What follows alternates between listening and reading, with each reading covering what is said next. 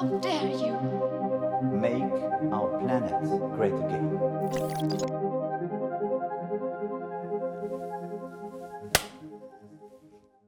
Aramco, Gazprom, China Energy, est-ce que vous connaissez ces trois multinationales de l'industrie fossile? Les trois multinationales qui rejettent le plus de CO2 Des criminels climatiques qui, si elles étaient un pays, seraient alors le troisième plus polluant au monde, derrière la Chine et les États-Unis? C'est l'objet d'une enquête du journaliste de Mediapart, spécialiste euh, des questions climatiques, Michael Correa, notre invité euh, du jour aux médias. Il est l'auteur de Criminels climatiques, enquête sur les euh, multinationales qui brûlent notre planète aux éditions La Découverte.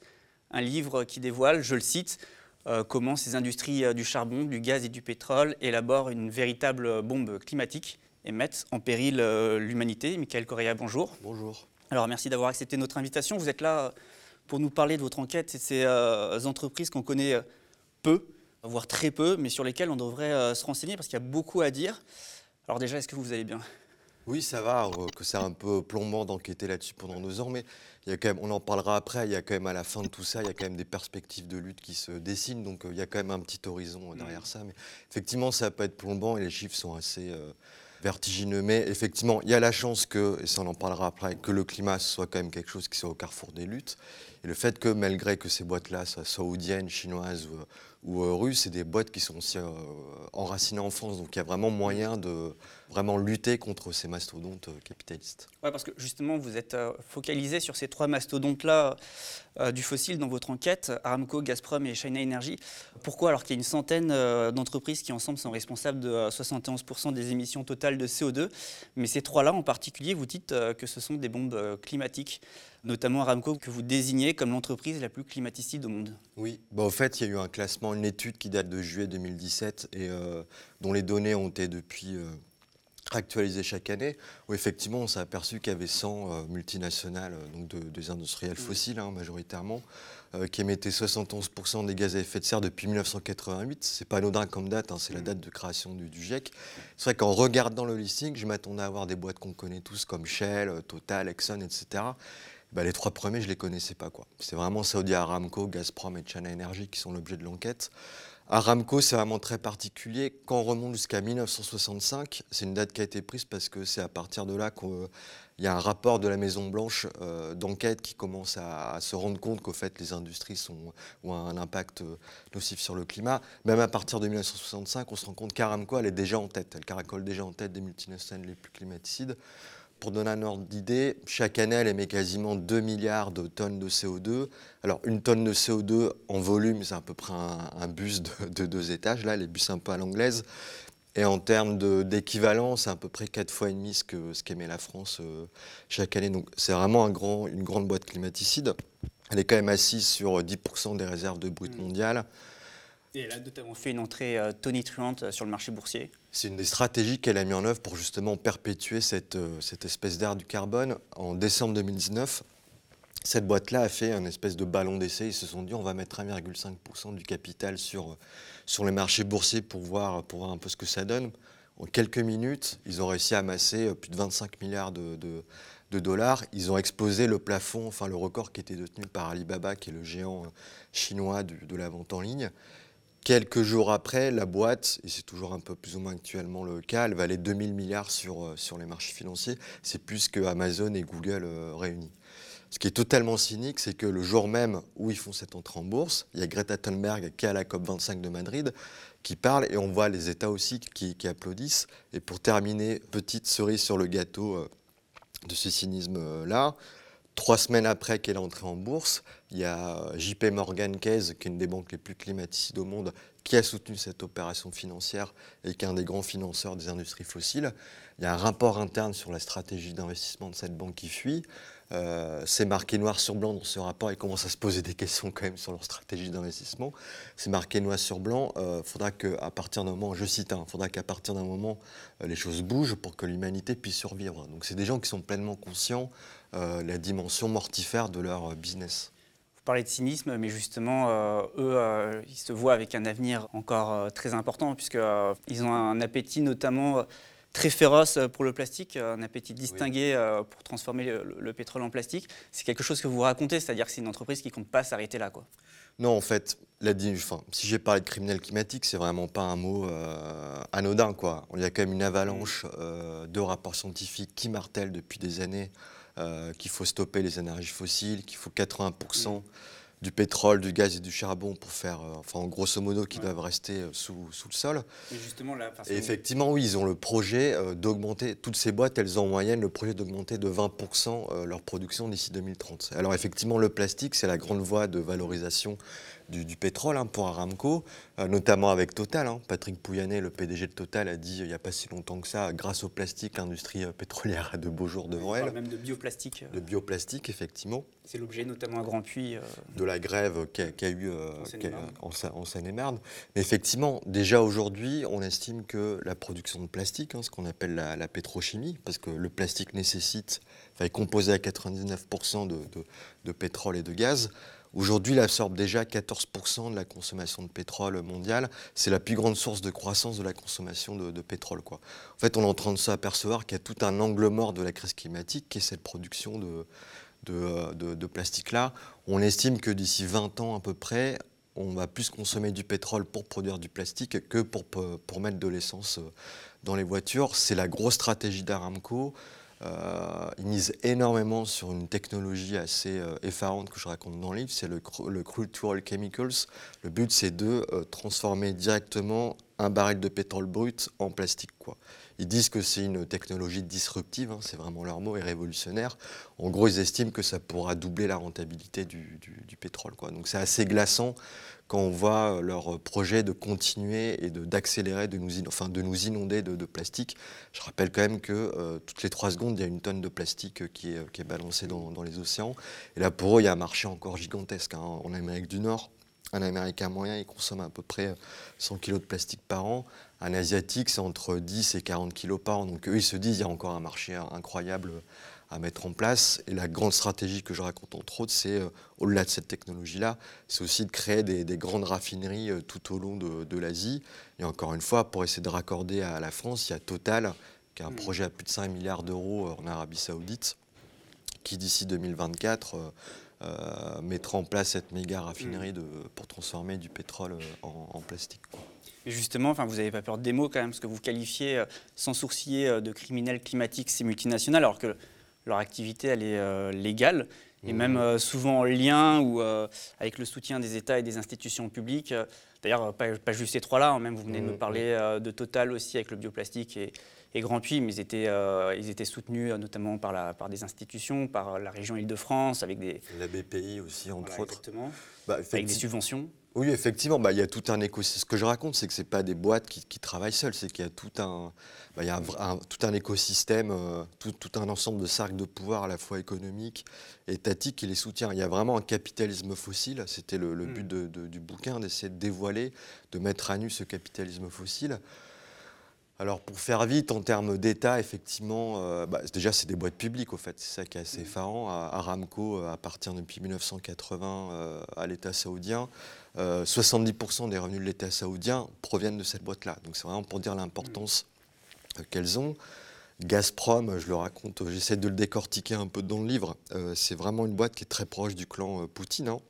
C'est vraiment ce qu'on appelle ce que les journalistes d'investigation russes, qu'on avait encore à l'époque euh, appelé le clan des Pétersbourgeois, euh, c'est vraiment la bande de Poutine de la fin des années 90, quand il était, euh, maire, quand il était à la mairie de Saint-Pétersbourg, qui vont faire main basse sur le secteur public qui se privatise à l'époque, avec la fin de, l'URSS. Un exemple que je montre pour montrer à quel point Poutine est au service de Gazprom, il y a un grand front arctique qui est en train, un grand front d'exploitation des fossiles en Arctique qui est en train de se monter il y a encore à peu près un quart des réserves de pétrole et de gaz euh, sous, euh, sous les mers arctiques. Gazprom est en train de à monter vers 2013 une plateforme d'extraction de pétrole. Il y a Greenpeace qui, est qui tente d'alerter l'opinion internationale et qui tente d'arraisonner la plateforme. Poutine va envoyer le FSB, hein, qui sont quand même les redoutables services secrets russes, Mm. pour euh, violenter les militants de Greenpeace, les tabasser et ensuite les emprisonner pendant, pendant plusieurs semaines.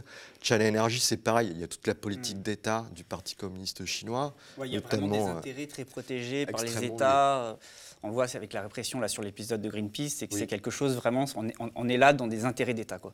Bah, sur la intérêts stratégiques. euh, oui, bah, China Energy, à leur venir, c'est vraiment les intérêts stratégiques de l'État chinois. Mm.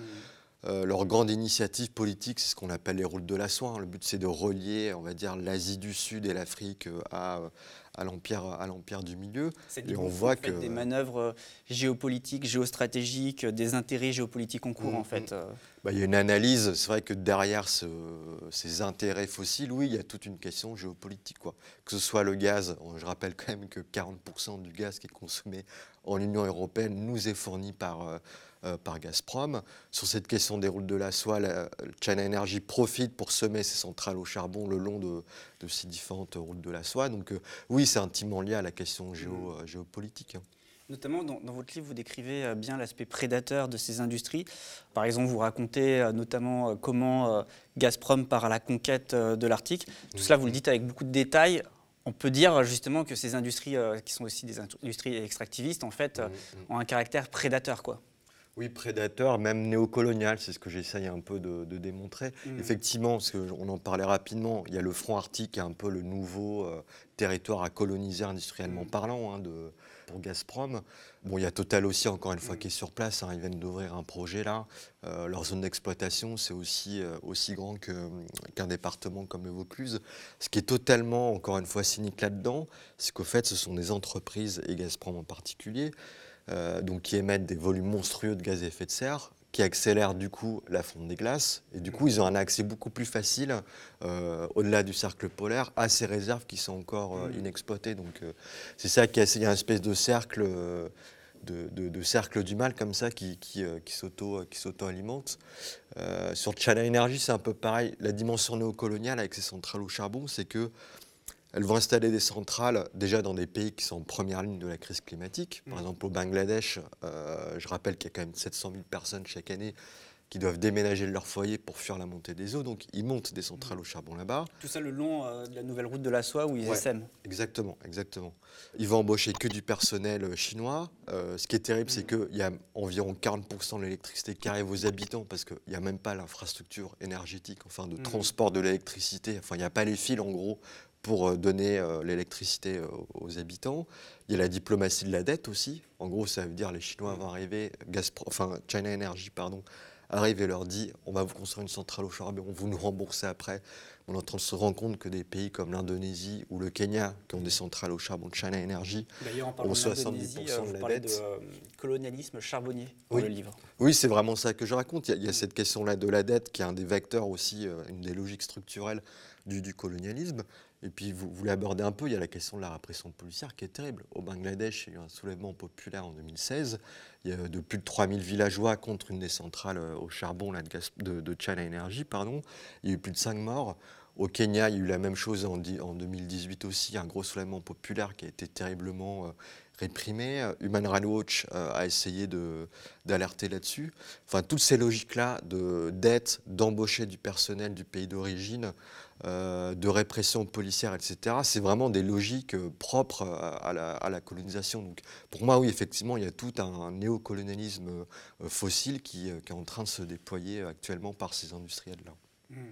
Et avec tout un écosystème financier autour, avec les banques notamment, enfin, ce, euh, ce capitalisme fossile là, dont vous parlez, qui est, qui est quand même une expression dont on entend de plus en plus parler, qui a été Mhm. popularisée notamment par Andreas Malm, ce trio charbon, pétrole, gaz, il, il- il se développe vraiment avec un écosystème financier autour de lui qui lui est favorable. Alors, on- on nous bassine quand même tous les jours pour dire qu'il n'y a pas d'argent pour faire la, la transition euh, écologique. Euh, on estime que depuis fin 2015, donc c'est quand on a signé l'accord de Paris, jusqu'à fin 2019, euh, l'industrie bancaire privée a mis 2000 milliards de dollars, euh, enfin a mis quasiment 2000 milliards de dollars dans les énergies euh, fossiles. Bon, la banque la plus sale, c'est vraiment JP Morgan Chase, hein, une, banque, américaine. Elle, sur la même période à peu près, elle a mis quasiment 200 milliards de, de dollars là-dedans. Ce qui est intéressant là-dedans, c'est qu'on a quand même Macron, Emmanuel Macron, qui nous martèle à chaque grande conférence climatique que la finance euh, on peut l'orienter, on peut faire une finance verte et ça peut participer à la solution pour le climat. Enfin, je suis désolé, non. Euh, la finance, n'est pas la, la, solution. Au contraire, c'est le problème. Quoi. Il y a même les One Planet Summit, justement, qui sont des sommets euh, Exactement. pour la finance verte. C'est pendant le One Planet Summit qui fait ça. Euh, JP Morgan, juste pour l'anecdote, c'était une entreprise qui était sponsor de la COP26. Hein. Ils avaient dans les couloirs de la COP, qui était dans l'espace en tout cas réservé aux négociations, ils avaient tout un espace qui s'appelle le Resilience Hub, euh, donc l'hub de la résilience. C'est un espace de débat euh, géré par JP Morgan, où bien évidemment on parlait de la responsabilité des consommateurs et des individus, pas du tout euh, des industriels fossiles. Après, ce qui est assez fou, c'est que nous en France, on est en première ligne de ce financement-là. C'est-à-dire que les principales banques françaises, je pense notamment à la Société Générale, à BNP Paribas, ou même au Crédit Agricole, euh, ces dernières années, elles ont augmenté leur financement fossile de 19%, de 19 en moyenne chaque année. Quoi. Leurs capitaux de ces banques françaises sont tellement euh, euh, climaticides, on va dire, qu'on estime que les six grandes, les six principales banques françaises, elles émettent en moyenne 8 fois plus de CO2 que l'ensemble des Français. Quoi. C'est, à dire enfin, l'industrie bancaire française, c'est la banque la plus sale, c'est des banques les plus sales à l'échelle européenne. Quoi. Ce qui est incroyable, c'est que notamment euh, lors de la dernière COP, la COP 26, il y a eu des débats sur la place des énergies fossiles et leurs responsabilités, mais on a l'impression que ces débats, elles n'arrivent pas jusque dans ces entreprises. Et pareil, euh, même chose pour les rapports du GIEC, on a un peu l'impression que mmh. ces entreprises, elles continuent leur activité comme si euh, les rapports du GIEC n'existaient pas. Quoi. Mmh. La question de la COP, c'est un peu compliqué, c'est-à-dire que c'est ça qui est totalement paradoxal. les énergies fossiles, c'est pas dans c'est pas dans le mandat des COP, quoi. En même temps, quand on va quand on suit les négociations, tout le monde parle tout le monde parle là-bas du elephant in the room, quoi. C'est mmh. vraiment la question que personne ne va aborder. Là, pour la première fois, euh, c'était historique, hein, dans l'accord final, les énergies fossiles sont mentionnées, mmh. mais pour dire où est-ce qu'on en est, c'est-à-dire qu'au début, la première version disait de, stopper les énergies fossiles. Le mot a été remplacé à la dernière minute par diminuer dire pour, pour, pour, dire où est-ce qu'on en est. En même temps, il y, a, il y, a, des lobbies, des délégations énormes c'est ce que à dire. fossile. Ce, ce qu'on s'est, on s'est aperçu aussi, pour dire c'est quoi les rapports de force qui sont euh, en jeu dans les couloirs de la COP, on s'est aperçu qu'il y avait plus de 500 lobbyistes de l'industrie fossile qui étaient à la COP 26. C'était la plus grosse délégation euh, qui, était, qui était là. Euh, la délégation était plus grande, cette délégation fossile, entre guillemets, était plus grande que celle des huit pays qui sont en première ligne de la, de la question climatique. Quoi. Et quand on voit le listing des lobbies, effectivement, on voit des gens du ministère saoudien euh, du pétrole, on voit des gens d'Aramco, on voit des gens de, Total. Donc, euh, mais effectivement, ils sont, ils sont au courant en fait. Ils lisent les rapports du GIEC. Euh, Total, on l'a su à l'automne dernier, depuis 1971, ils ont des rapports internes qui leur disent que leur activité industrielle est néfaste pour, pour le climat. Pour des sociétés comme Aramco, c'est 1965. Quoi. Donc, la notion de criminel, elle est importante parce qu'elle sous-entend aussi la question du procès. C'est des gens qui savent depuis 50 ans que euh, leur activité est forcément nocive pour l'humanité et ils continuent coûte que coûte et malgré tout et en toute connaissance de cause à, euh, à continuer et même à développer leur industrie. C'est-à-dire c'est des gens qui n'ont même pas un, enfin, ils ont même pas un plan de sortie, ils n'ont même pas un plan de stabilisation, ils n'ont même pas un plan de réduction, ce qui serait déjà terrible en vrai, vu la décennie fatidique, vu qu'on n'a plus que 8 ans pour essayer d'atteindre les, 1,5 degrés. Au contraire, ils ont des plans d'expansion. Encore une mm. fois, c'est 20% de production en moyenne dans les 10 ans à venir. C'est ça, ça leur projet pour, mm. euh, pour, pour l'humanité. Oui, ils ne sont pas prêts à s'arrêter parce que notamment, il y, a un, il y a un nouveau venu, enfin, il y a, il y a l'hydrogène euh, qui, qui, est maintenant quand même euh, quelque chose de, dont on parle beaucoup quoi, sur, euh, sur le marché, qui intéresse beaucoup notamment Gazprom. Ce sont des, des, entreprises qui vraiment se projettent quoi, avec un avenir.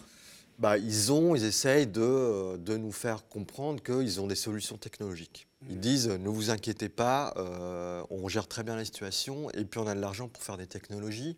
Euh, exactement. Alors le grand, il y a trois grandes technologies. Euh, donc effectivement, il y a ce qu'on appelle le CCS, quoi. C'est la, capture et la séquestration du carbone. Le but c'est de mettre un espèce de mmh. dispositif qui absorbe le CO2 à la sortie des cheminées. Bon, le problème, c'est qu'on fait les calculs, en gros, ça absorbe entre 0,5, enfin en gros ça absorbe moins de 1% euh, de ce que l'usine rejette à chaque mm. fois.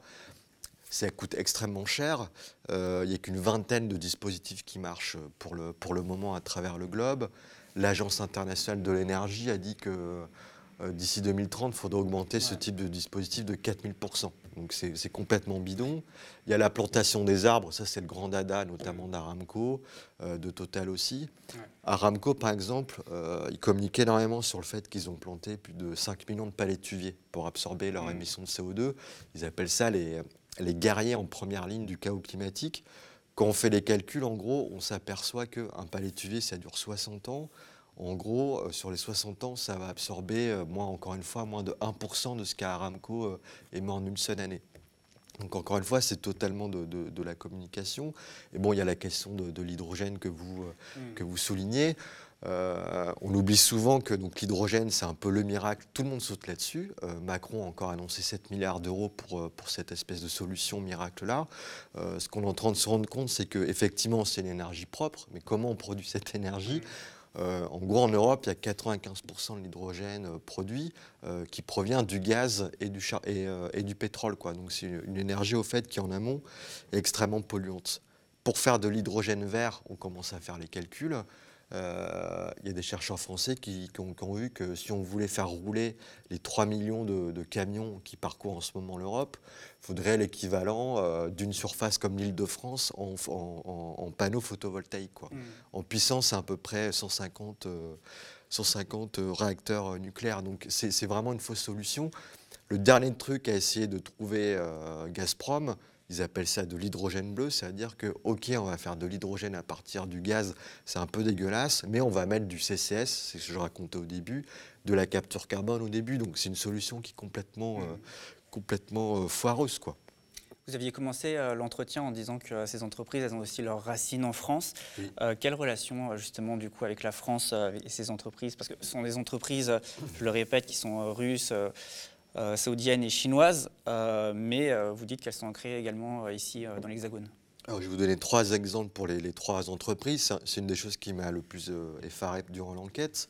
Bon, Aramco, par exemple, euh, actuellement, ils ont un laboratoire extrêmement confidentiel à 10 km de, à vol d'oiseau de Paris, à ruelle à Malmaison, derrière la Défense.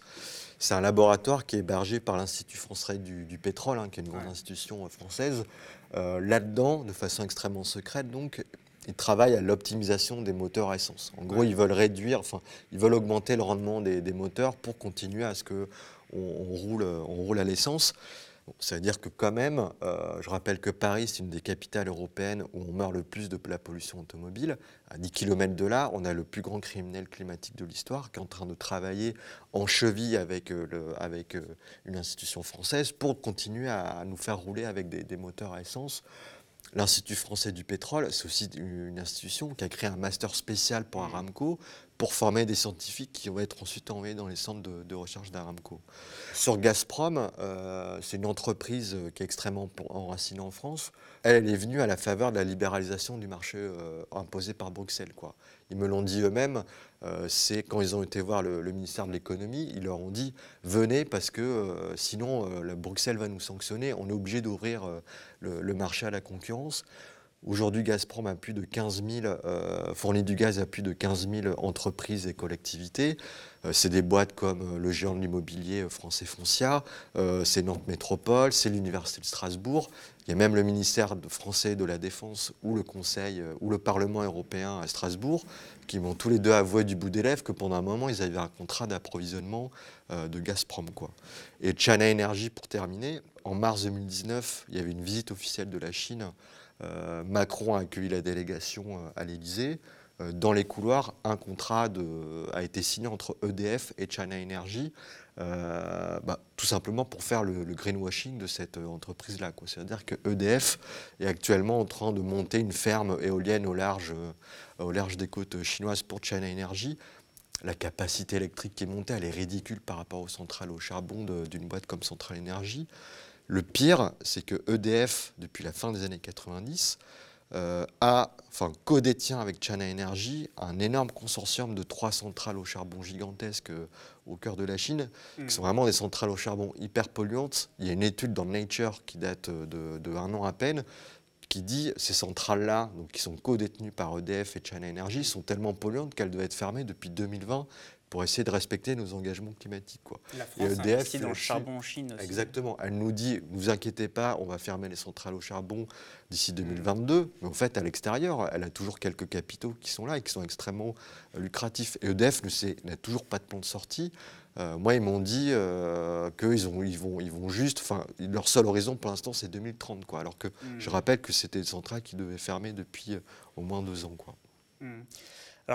Euh, ce que dit votre livre finalement, c'est que euh, le capitalisme, euh, voilà, il n'est pas capable de s'arrêter, du moins d'arrêter les industries climaticides et d'intégrer les enjeux climatiques. finalement, on a là affaire à une, une industrie qui n'a pas de morale, mais c'est le cadre du capitalisme aussi, et ça illustre un petit peu le principe d'illimitation, l'idée que l'expansion du capitalisme elle est illimitée et que ces industries prédatrices, elles, elles vont jamais s'arrêter quoi. Oui, bah, c'est le propre, c'est le, le Mm. moteur même du, du capitalisme. C'est que tant qu'il y a des réserves, euh, on, on va y aller. Mm. C'est ce que montre très bien. Il y, a- il y a tout un débat depuis quelques semaines qui est assez intéressant sur le, le- le fameux Don't euh, Look Up, ce fameux Ouais. film où, malgré, toutes les, malgré des vrais faits euh, scientifiques, on voit que euh, la communauté, en tout cas les États, ne réagissent pas. Il y a une phrase qui est assez intéressante, je pense, de Jason Hickel, qui est un anthropologue américain, qui dit ce que montre ce capitalisme fossile-là, et il réagissait en lien avec Don't Look Up, c'est que on a une société occidentale, en tout cas, qui n'est non pas construite autour de la science, mais qui est construite autour du capital. Mm. Donc, quand la science réagit euh, et qu'elle réagit dans les sens des intérêts du capital, elle va être écoutée. Mais dès qu'elle se met euh, dans les vents contraires du capital, au contraire, c'est quelque chose qui est beaucoup plus, euh, beaucoup plus embarrassant. Quoi. Mais effectivement, il y a ce moteur infernal, et de toute façon, Karl Marx en parlait déjà très bien dès, la- le milieu du 19e siècle, c'est le moteur propre du capitalisme, de, de s'auto-alimenter, de s'auto de s'auto-croître. quoi. Donc euh, il y a vraiment une question politique euh, que, que met en avant cette question du, du capitalisme fossile. C'est la question des différents fronts de lutte qu'on peut essayer de dessiner euh, contre, contre ces mastodontes, quoi, qui peut être à la fois des fronts, à la fois de régulation étatique, c'est une grande question politique, c'est une question aussi de, de front juridique. hein. Encore une fois, le mot criminel, il n'est pas anodin, mais aussi un vrai front de lutte concret et direct face à ces infrastructures fossiles. quoi. Parce que tout à l'heure, vous disiez que c'est vraiment au carrefour un petit peu euh, de toutes les luttes, Mhm. là, le climat. euh, euh, vous m'avez parlé même de la dimension coloniale dès qu'il s'agit de l'industrie fossile. On l'a vu notamment euh, par rapport à China Energy, vous le racontez dans votre livre, il y a eu des Mhm. grèves ouvrières en Indonésie. Oui. Euh, voilà, il existe des contestations à ces projets. On a évoqué par rapport à Total la grève de Grand Puy euh, euh, dans la raffinerie en Seine-et-Marne. De façon générale, on le rappelle, quoi, les ouvriers, euh, souvent, ils sont victimes euh, et en première première ligne, ligne exactement euh, de ces industries. Il y a des possibilités de lutte, de contestation et euh, il y a quelque chose aussi, il y a une conscience euh, sur la question euh, du capitalisme fossile qui monte. Quoi. Je pense qu'il y a cette chance-là euh, du climat qui est quand même au carrefour des principales luttes, des, enfin des grandes luttes pour l'émancipation. quoi. Effectivement, bon, la question coloniale, on l'a quand même beaucoup euh, abordée du- du- durant l'entretien. Bon, Il n'y a pas de statistiques euh, ethno-raciales en France, mais par exemple aux États-Unis, Black Lives Matter a fait un gros travail là-dessus. Ils se sont rendus compte, par exemple, qu'un Africain américain avait euh, plus de 1,5 fois de chance, de chance de, de- de risque de- d'être victime des pollutions de, de- l'industrie fossile. Quoi. C'est vraiment la question du racisme environnemental, effectivement, qui est, qui est au, cœur, qui est au cœur de ça. Bon, sur la question sociale, c'est un chiffre qu'on commence à voir de plus en plus. En France, 1% des, des- des plus riches émettent 8 fois plus de gaz à effet de serre que 50% les plus pauvres. Donc la question de classe, là, elle est, elle est, elle est, elle est éminemment prégnante. Les Gilets jaunes nous l'ont très bien montré avec la taxe carbone, le projet taxe carbone de, de- de Macron. C'est une taxe carbone qui euh, impactait 5 fois plus les 10% les plus pauvres que les 10% euh, euh, les plus riches. Quoi. Et effectivement, il y a des passerelles à, à- à tisser, à créer avec le, le monde. On pourrait le parler monde ouvrier. autochtones aussi, euh, qui, qui- qui luttent contre les pipelines notamment. euh. Bah, contre les Papanouis, il y a- il y a eu une grande lutte dans le Dakota du Nord avec les, les- les Amérindiens contre un gigantesque oléoduc qui devait, tra- qui devait traverser une réserve indienne. Euh, il y a tout ce qu'on appelle la compensation carbone aussi. C'est un grand champ de lutte aujourd'hui. Euh, donc la compensation, je rappelle, c'est vraiment les entreprises qui peuvent acheter euh, des, des crédits, des quotas de CO2. Et souvent, ça se passe dans les pays du Sud où effectivement, il y a de grandes réserves forestières et potentiellement, alors ça c'est leur calcul encore une fois complètement Mm. bidon, qui peuvent stocker du, carbone Euh, on l'a beaucoup vu notamment durant la COP26, hein, énormément de militants des pays du Sud euh, disaient qu'encore une fois c'était un néocolonialisme qui, qui, était mis en place. On voyait que les peuples autochtones essayaient de lutter pour leurs droits et essayaient d'inscrire ça dans le, dans, les, dans, le pacte final de Glasgow pour dire euh, qu'effectivement ils étaient en première ligne de ce capitalisme prédateur, puisqu'il y a vraiment une appétence aujourd'hui de ces grandes boîtes pour essayer de faire main basse sur des zones forestières, notamment en Amazonie ou en Afrique de l'Ouest, pour acheter des stocks de carbone. En gros, c'est un droit de polluer, hein, cette question-là. C'est vraiment une, institutionnalisation pardon, du, greenwashing euh, de grande ampleur. Euh, donc oui, il y, a le social, il y a les droits autochtones, il y a aussi une perspective féministe là-dedans. Euh, bon, il y a toute l'histoire de l'écoféminisme déjà qui faisait un grand lien entre l'exploitation de, la nature et l'exploitation du, du corps féminin. On est aussi en train de s'apercevoir que on parle de masculinité toxique, et là je pense qu'on peut le prendre vraiment au sens littéral du terme. Il y a des études qui datent de l'été dernier qui montrent qu'en gros, les hommes émettent 16% de plus de gaz à effet de serre que les femmes, notamment, entre autres, à cause des signes extérieurs de virilité, comme le fait d'avoir une grosse voiture, d'avoir une alimentation plus, plus carnée, etc. Quoi. Donc, mmh. Et puis pour terminer, et ça pour moi c'est une question pleinement d'actualité, bon, il y a la question aussi antifasciste. Euh, le GIEC, dans son dernier rapport en août dernier, a fait des, ce qu'ils appellent des modèles sociétaux. Ils disent que si on continue comme aujourd'hui, en gros c'est l'accroissement, il dit ça, hein, c'est l'accroissement des inégalités sociales et l'accroissement des nationalismes, on s'oriente vers 3 à 3,5 degrés de, de, réchauffement climatique. Quoi. Éric Zemmour, c'est quelqu'un qui, euh, qui s'affiche pleinement comme quelqu'un de climato-sceptique. Euh, on a aussi tout le discours de Marine Le Pen, qui a une vraie obsession contre, contre les éoliennes. Donc on voit comment l'antifascisme, l'antiracisme, euh, les luttes coloniales, la question féministe et, les luttes de classe, elles se croisent ou elles sont au carrefour euh, du climat. Et c'est ce que je dis un peu à la fin du, livre. C'est-à-dire que se mobiliser dans la rue, euh, à l'instar des Gilets jaunes, lutter contre le patriarcat, être dans du militantisme antiraciste, tout ça, euh, in fine, participe à briser le statu, le statu quo climatique actuel. On parle de capitalisme fossile, mais on pourrait peut-être aussi parler de fascisme fossile, en fait.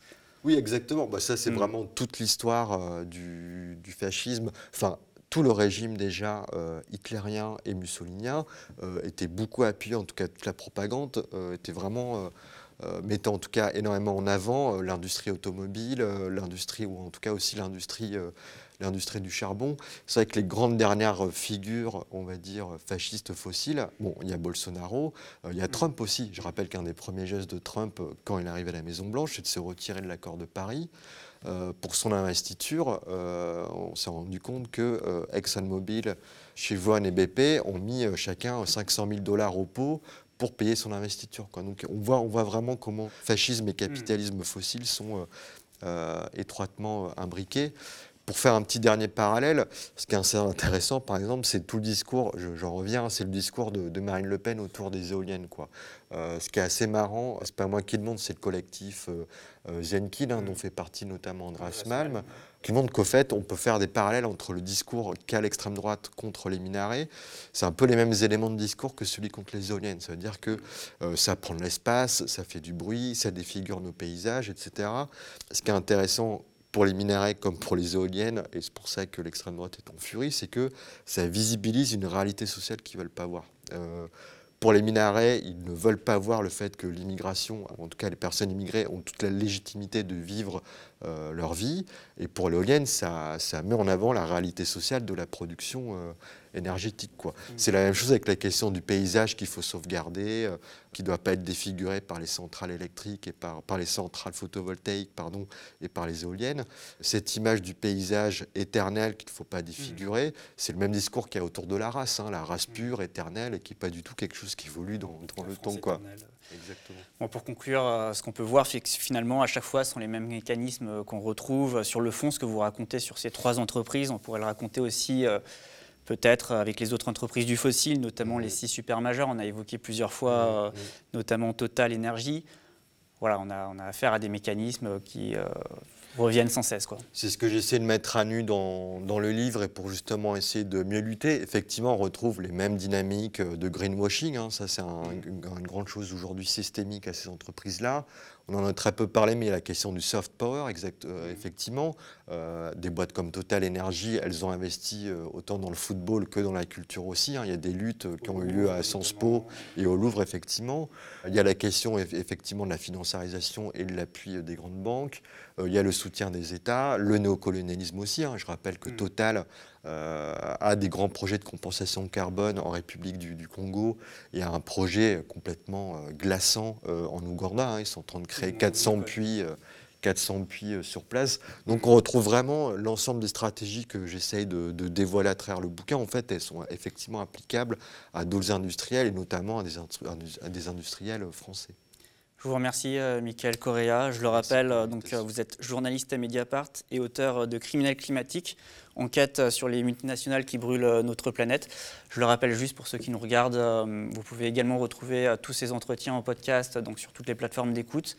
Et puis, je vous invite à partager, à liker, à commenter sur les réseaux sociaux ces interviews. N'hésitez pas. Merci encore, Michael Correa, et à bientôt. Merci.